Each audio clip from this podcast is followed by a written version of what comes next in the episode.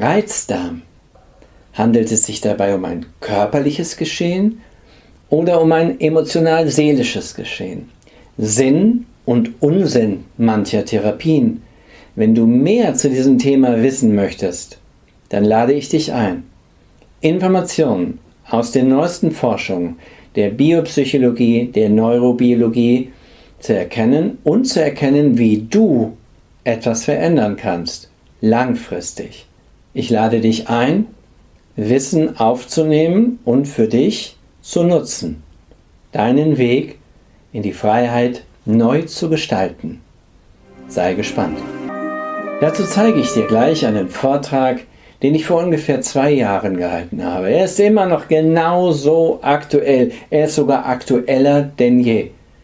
Denn wenn du dir meine Statistiken zum Thema Reizdarm anschaust, meine grafischen, aufbereiteten Statistiken, dann wirst du eins sehen. Schritt für Schritt für Schritt für Schritt in die Freiheit. Sei gespannt, ich lade dich ein, Wissen und Erkenntnisse auf und anzunehmen. Herzlich willkommen. Mein Name ist Herbert Schraps. Ich begrüße Sie zu meinem Vortrag.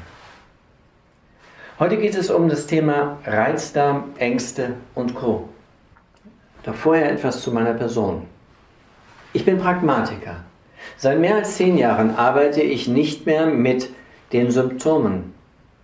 Und das, was ich pragmatisch umsetze, zusammen mit meinen Patienten und Klienten, haben bereits vor vielen Jahren führende Neurobiologen, Neuropsychologen, Evolutionspsychologen und Nobelpreisträger in ihren Ausführungen wissenschaftlich dargestellt. Es geht um chronische Prozesse, unter denen Sie leiden, unter denen Sie vielleicht schon viele, viele Jahre leiden und die Ihre Lebensqualität Stück für Stück immer weiter einschränken. Und um die unglaubliche Einschränkung der Lebensqualität durch etwas, was im Laufe der Zeit immer mehr das Leben, die Qualität reduziert. 10 Millionen, 10 Millionen Bundesbürger leiden unter Reizdarm, Ängste und Co. Das ist keine kleine Zahl. Warum sind es so viele? Das wirft Fragen auf. Warum geht die Zahl stetig steigend nach oben und nicht nach unten? Obwohl die Zahl der Mediziner zugenommen hat. 1991 waren es noch 245.000. 2016 sind es 379.000. Eine Steigerung von ca. 50 Prozent. Völlig wertneutral. Naja, Reizdarmpatienten kennen das. Schmerzen. Thema Schmerzmittel. 1991 wurden 341 Millionen Tagesdosen verschrieben. Im Jahre 2017 waren es bereits 645 Millionen Tagesdosen. 645 Millionen Tagesdosen. Es wird mehr verschrieben. Die Erkrankungsprozesse nehmen zu. Wieso, trotz gestiegener Zahl der Mediziner, wird es nicht weniger? Wir haben verschiedenste Erklärungsmodelle. Umwelt, naja, immer mehr Gifte. Mhm. Oder immer mehr Strahlung, immer schwierigeres, schlechteres Essen. Wenn dem so wäre, dürfte man ja keine Heilungen erzielen können. Oder kaum. Also Veränderungen. Also aus meiner Erfahrung gibt es ganz andere Gründe dahinter. Und genau diese Erfahrung möchte ich Ihnen in den nächsten Minuten vermitteln. Wenn Ihnen Ihre Lebensqualität, die enorm eingeschränkt ist, wichtig ist, wenn Ihr das einzige Leben, das Sie auf dieser Welt haben, bedeutsam erscheint, dann lohnt es sich vielleicht auch für Sie, mir einen Moment zuzuhören. Ich bin kein Guru, ganz sicher nicht. Auch verkaufe ich keine Wunderpillen. Es geht hier nicht um spirituelle Methoden, um esoterische Techniken, um Wunderhypnosen, Schnipp, Schnapp, du bist heile. Oder Superfood-Diäten. Es geht darum, dass sie ihre extrem eingeschränkte Lebensweise verändern können. Dass sie ihre Sicht, ihre Gefühle anders wahrnehmen können. Es geht darum, dass sie die Farben des Lebens wieder fühlen und spüren dürfen. Grundlage meines Kurzvortrages sind Erkenntnisse aus der Neurowissenschaft, dem Zusammenspiel von Körper, Geist und Seele. Und dafür die Grundlage kommt eigentlich aus der Wissenschaft. Obwohl ich nicht wissenschaftsgläubig bin, ich bin Pragmatiker. Aber verschiedene Nobelpreisträger haben bereits das Wissen, was ich pragmatisch umsetze, vor vielen, vielen Jahren veröffentlicht. Unter anderem Roger Sperry, Daniel Kahneman, und Eric Kandel. Und viele, viele tausend international, national anerkannte Koryphäen, die aus der Neuropsychologie, aus der Neurobiologie, also aus dem modernen Wissen zeigen, wie das komplexe Zusammenspiel Körper, Geist, Seele, Bewusstes und Unbewusstes sich strukturiert. Wo fange ich an? Am Anfang. Ganz am Anfang gab es einen Verdauungstrakt. Jo. Aber noch keine Menschen und keine höheren Lebewesen. Einfachste Lebewesen mussten Nahrung verdauen und wieder ausscheiden. Und wenn diese Systeme, nennen wir sie mal Systeme, diese chemischen Fabriken, es nicht so gut machten, dann konnte der Körper sich nicht so gut entwickeln wurde nicht so groß, nicht so stark oder nicht so komplex. Wenn aber diese chemischen Fabriken gut gesteuert wurden, dann konnte der Körper sich besser entwickeln. Wie wurden diese chemischen Fabriken gesteuert? Ja, ganz einfach. Durch neuronale Systeme, also durch Nervenzellen. Die sind so ähnlich aufgebaut wie die Nervenzellen in unserem Kopf. Und wenn diese Nervenzellen ihren Job gut gemacht haben, dann war die Verdauung effizient und der Körper konnte wachsen, größer werden und ein Stammhirn, also ein einfaches Echsen-Krokodilgehirn entwickeln. Naja, und das sieht man hier auf diesem Bild. Das Stammhirn hier unten dargestellt ist der Anfang des Gehirns, der Gehirnentwicklung. Sagt man. Aber ohne die schlauen Nervenzellen im Bauch, Verdauungsraum, hätte es das da oben nicht gegeben. Und das vergessen wir. Wir haben noch als Mensch circa 300 Millionen Nervenzellen, die unsere chemischen Fabriken steuern. Sie werden gesteuert. Ganz wichtig. Durch unser Gehirn. Dieses Stammhirn wird auch viel zu oft fehlinterpretiert falsch dargestellt. Flucht und Angriff. Angreifen, totstellen und weglaufen. Das kann unser Gehirn gut. Wofür ist unser Gehirn da? Es ist dazu da, uns so zu steuern, dass wir überleben und möglichst viel Zufriedenheit entwickeln. Denn wenn wir Zufriedenheit haben, sind wir groß und stark und können uns im Rahmen der Evolution vermehren. Wir müssen immer ein paar tausend Jahre zurückdenken. In unserer heutigen Zeit geht das ein wenig anders, ich weiß. Dieses Grundgehirn, von ihm wird gesagt, angreifen, totstellen, weglaufen. Also Flucht oder Angriff, das kann es gut. Aber dabei wird schon etwas Wesentliches vergessen.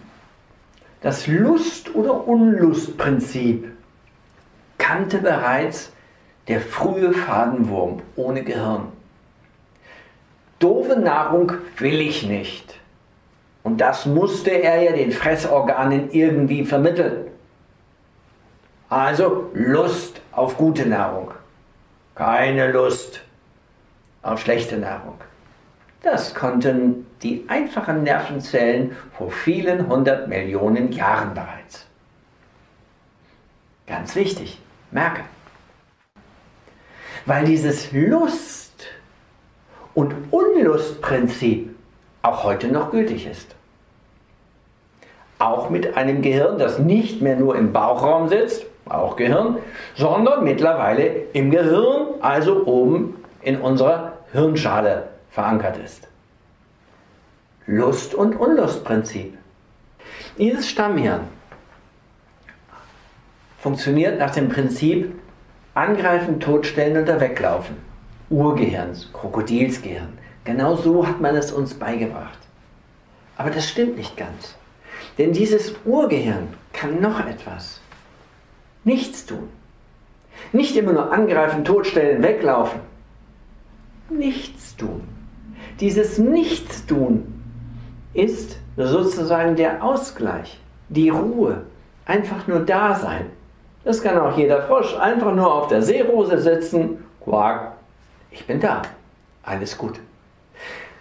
Das ist ein Irrglaube, der ganz häufig vertreten wird. Denn wenn wir vom Stammhirn sprechen, dass wir nur von Angreifen, Totstellen, Weglaufen, also Stresssituationen, es gibt das ausgleichende System, das gibt es schon seit über 500 Millionen Jahren. Ausgleich, ganz wichtig. Naja, vor ungefähr 250 Millionen Jahren kam dann das Gefühlssystem dazu. Und das Gefühlssystem, das kennt jeder Reizdarmpatient. Eine schlechte Nachricht, wusch, sie schlägt ein. Terror im Körper, Revolution in der Seele. Aber dann sagen manche, Moment, ich bin gerade hier auf Hawaii, Sonne, herrlichstes Wetter, kein Stress. Und trotzdem, Wut, Durchfall, ah, Blähungen, ah, Schmerzen. Das kann doch nicht sein, dass das mit meinem Gehirn zusammenhängt. Es muss Nahrung, ja, es muss an der Nahrung liegen. Ja, so wird es uns beigebracht. Dafür gibt es dann wieder irgendwelche Pillekens, die wir nehmen können, Beruhigungsmittel, die wir nehmen können, Diäten, warmes Wasser und Eiswaffeln. Aber es geht ja weiter in unserem Gehirn, vom Stammhirn. Denn darüber haben wir ein Gefühlsgehirn. Denn dieses Gehirn ist vor 250 Millionen Jahren entstanden. Es ist für die sensorische Wahrnehmung, die bewusste Wahrnehmung innerer Gefühlszustände zuständig. Wenn wir also gestreichelt werden, empfinden wir es nicht mehr als bedrohlich, sondern als angenehm. Versuchen Sie mal einen Frosch zu streicheln. Merkt er nicht. Angreifen, totstellen, weglaufen oder einfach nur Quark, ich bin da. Er empfindet es nicht. Er kann es nicht. Er hat nicht das System dafür. Jedenfalls nicht so ausgereift. Der Mensch und viele Säugetiere können es besonders gut. Alle Säugetiere haben dieses emotionale System und alle Vögel. Warum ist dieses System so wichtig? Weil es sich seit ungefähr 250 Millionen Jahren mit dem Körper vernetzt hat. Unglaublich komplex. 750.000 Kilometer verbinden den Körper mit dem Gehirn. 750.000 Kilometer. Das ist schon eine Hausnummer. Und jetzt wäre die Frage, wenn wir doch ein Gehirn haben, wenn wir ein Gefühlssystem haben, das jeder Reizdarmpatient in irgendeiner Art und Weise schon wahrgenommen hat, nämlich negative Gefühle schlagen sich auf sein Gemüt, auf seine Verdauung, auf sein Schmerzsystem. Er aber sagt, Moment, hier auf Hawaii habe ich keinen Stress, nur Sonne pur und Entspannung. Dann vergessen diese Patienten eben die Tatsache, dass ein Gehirn Informationen speichert. Es speichert sie. Und es ruft sie permanent ab. Permanent. Egal wo sie sind. Und ob sie es gebrauchen können oder nicht. Sie sind da. Und während sie auf Hawaii, hier oben, diese Spitze, das ist die Gegenwart auf Hawaii. Und da fühlen sie sich wohl. Wow, schöne Sonne, herrlich. Aber gleichzeitig haben sie inneren Stress, denn sie sind in der Gegenwart auf Hawaii. Aber ein Teil ihres gesamten Systems kommt aus der Vergangenheit, ihre Geschichten. Sie sind ihre Geschichten. Das hat der Nobelpreisträger Daniel Kahneman in seinem Buch Schnelles Denken, langsames Denken deutlich beschrieben. Du bist deine Geschichte. Und wenn ein Teil deiner Geschichten fehlerhaft ist, dann zieht es in die fehlerhafte Richtung, weil es das so erlernt hat. Und in der Gegenwart haben wir Stress. Denn jeder Mensch ist die Summe aus Körper, Geist, Seele, Bewussten und Unbewussten. Und nur wenn dieses Team ein Team darstellt, dann kann sich Körper, Geist, Seele, Bewusstes und Unbewusstes perfekt organisieren und alle chemischen Fabriken so strukturieren und steuern, dass Zufriedenheit entsteht. Wenn aber fehlerhafte Steuerungsprozesse da sind, dann werden diese chemischen Fabriken permanent von innen irgendwie fehlerhaft strukturiert, organisiert und gesteuert. Dadurch ist die Chemie, der chemische Haushalt, der biologische chemische Haushalt durcheinandergebracht und es entstehen Betriebsstörungen. So nenne ich das. Natürlich sind es nichts weiter als die Symptome. Wir haben es gelernt in der Gegenwart, da oben zu suchen, kognitiv das Bewusste. Dieses Bewusstsein, so wie wir es heute kennen, existiert erst 50.000 Jahre, länger nicht. 50.000 Jahre können wir so sprechen, wie wir es heute gelernt haben. Davor, man geht davon aus, gab es nur so eine einfache Symbolsprache. Du, du, jagen. Du, du, du, du, gehen. Damit können Sie nicht wirklich sehr viele Informationen übertragen. Sie sind gut genug, um sich auszutauschen in einfachen Dingen. Aber das, was ich Ihnen jetzt hier so vermitteln möchte, das können Sie in dieser einfachen Sprache nicht wirklich kommunizieren.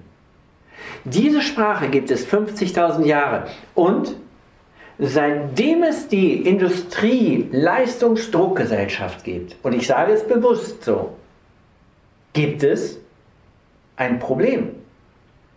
Warum? Weil die Industrie-Leistungsdruckgesellschaft, und die fing an mit der Erfindung des Geldes, mit der Erfindung des Eigentums, mit der Erfindung des Kapitals, mit der Erfindung und Unterdrückung der menschlichen Gefühle. Diese Leistungsdruckgesellschaft versucht permanent Gefühle zu unterdrücken. Das fängt bereits im Kindergarten an. Ich muss auf Toilette. Jetzt nicht. Okay, hin und wieder ist das gar nicht so schlecht, dass wir Gefühle unterdrücken können. Aber permanent und chronisch, hm. Dann in der Schule. Ich kann nicht so gut schreiben, krieg eine 5. Meine Schrift ist miserabel, krieg eine 5. Ich kann perfekt malen, aber das will ja keiner wissen. Ich kann ganz toll singen, das interessiert niemanden. Du kannst nicht gut genug schreiben oder rechnen. Druck, Druck, Druck. Erst Druck von außen und dann Druck von innen, Eigendruck. Denn wir wollen ja dazugehören. Denn dieses kognitive Gehirn da oben sagt uns, du musst dazugehören. Und du gehörst nicht dazu, wenn du gut genug bist, wenn du leistest, wenn du genauso toll bist wie die anderen. Ja, das Gefühlssystem funktioniert aber nicht so. Es funktioniert anders, es hat eine andere Logik. Es hat nicht die Logik dieser Leistungsdrucksysteme. Und so verlernen wir im Laufe unserer Entwicklung immer mehr das Mitgefühl. Erst einmal das Mitgefühl für uns selbst. Wir wollen so sein wie andere. Wir richten uns aus nach dem, was andere von uns verlangen, erwarten oder wünschen. Wir haben für andere jede Menge offene Ohren, aber für uns selbst nicht. Das heißt, warum haben wir keine offenen Ohren für uns selbst? Weil wir funktionieren müssen. Und wenn wir das Gefühl haben, wir funktionieren nicht gut, dann machen wir uns nieder. Du bist nicht gut genug, du tauchst nichts oder du gehörst nicht dazu. Und das sind wieder Gefühle, die in diesem Gefühlssystem entstehen. Und die sorgen für Stress und die werden archiviert. Mobbing in der Schule. Elternsysteme, die permanent sich gestritten haben, erzeugen Krieg im Kopf und Terror im Körper, bereits als Kleinkind in der Prägungsphase. Und genau darum geht es. Es geht um diese Prägungsphase. Diese Prägungsphase sorgt dafür, dass wir so sind, wie wir sind. Ob wir wollen oder nicht. Und wenn wir dann im Laufe der Zeit immer mehr Gefühle unterdrücken, uns, uns selber immer kleiner machen und vielleicht nur uns am Laserstrahl des Erfolges, des beruflichen Erfolges festhalten, aber emotional uns klein, unsicher, traurig oder ängstlich fühlen, das aber nicht wahrhaben wollen, dann rebelliert das Körpersystem. Denn das Gefühlssystem hat ja auch etwas zu sagen. Es strukturiert ungefähr 90, je nach Lesart, bis 99 Prozent unserer Gedanken. Das heißt, unser Gehirn ist zu 90 bis 99 Prozent unbewusst aktiv. Das muss man sich mal vorstellen. 90 bis 99 Prozent unbewusst. Ist nicht wirklich viel, was übrig bleibt, was der bewusste Anteil hier oben wahrnimmt, oder? Uns wird so beigebracht, Wissen ist Macht. Ja, Macht in der Leistungsdruckgesellschaft. Aber die Zufriedenheit ist nicht gestiegen. Deshalb müssen wir zurück zu unseren Wurzeln, zu unseren Gefühlen. Das sind unsere Wurzeln. Und diese Wurzeln, die brauchen innere Strukturierung, passende Programme, passende Entwicklungen. Und wenn diese passenden Entwicklungen sich durchstrukturieren können, durch unbewusstes Stammhirn, durch Gefühlssystem und kognitives System, dass diese also ein Team wieder werden, dann entwickeln wir Zufriedenheit. Vorher nicht. Und egal welche Pille ich reinschmeiße, Egal welche Guru-Methode ich wähle, es werden in der Regel immer Einzelfallergebnisse sein, wo Reizdarmpatienten geheilt wurden oder sich selber heilen konnten. Einzelfälle. Warum? Ganz einfach. Weil die Strategie der Heilung anders ist. Es ist dieses innere System, das im Unbewussten unsere Verhaltensmuster zu über 90% steuert. Dieses muss verändert werden, denn da sitzt der Kompass. Und wenn der in eine falsche Richtung zeigt, versucht der bewusste Verstand, der vom äußeren Kompass geleitet wird, einen bestimmten Weg zu gehen. Zufriedenheit, ich sehe das doch. Freiheit, ich sehe das doch. Aber der unbewusste Kompass, der vielleicht in der Prägungsphase entstanden ist, geht einen anderen Weg. Unzufriedenheit habe ich von Mama kennengelernt. Die hat immer auf dem Sofa gelegen. Unzufriedenheit, Ängstlichkeit habe ich in der Schule kennengelernt. Muss ich immer in mir halten und immer gut darauf achten. Stress. Spannung, die Welt retten. Mama, Papa retten, während die sich streiten. Alkohol, Drogen, psychische Probleme in der Familie, in der Sippe. All das hinterlässt hier Programmfehler. Und genau darum geht es.